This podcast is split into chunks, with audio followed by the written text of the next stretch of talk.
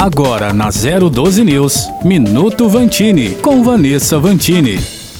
Tem medo de tubarão? Nessa última semana só se falam nisso, depois que um especialista da Unesp confirmou que duas pessoas foram mordidas por tubarões em praias de Ubatuba. Primeiro, um turista francês foi alvo de um tubarão na praia do Lamberto. Depois, uma senhora mineira de 79 anos foi mordida na Praia Grande. Isso mesmo, a Praia Grande, uma das mais frequentadas de Ubatuba. Logo, os comerciantes do litoral norte ficaram preocupados, não com o perigo de entrar no mar, mas com o risco da notícia afastar turistas. A pandemia já prejudicou bastante a economia do litoral e agora vem um tubarão para piorar ainda mais a situação. Há mais de 30 anos, esse tipo de ataque não acontecia em Ubatuba e agora são casos isolados. Ou será que os tubarões vão continuar em busca de comida pertinho das nossas praias? O Instituto Argonauta tranquiliza comerciantes e turistas. Para eles, são sim casos isolados, mas precisamos ainda entender o que pode estar causando essa aproximação de tubarões na nossa costa. Está faltando alimento para os animais em alto mar? Houve alguma mudança ambiental que causou dois ataques em um espaço tão curto de tempo? São muitas perguntas ainda sem respostas. E fica só uma certeza para quem não dispensa um banho de mar. É bom ficar de olho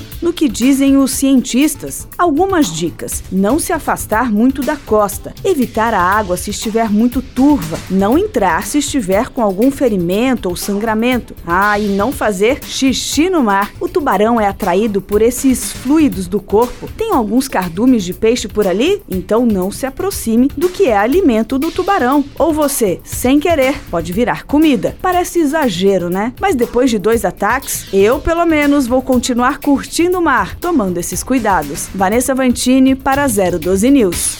Minuto Vantini, com Vanessa Vantini.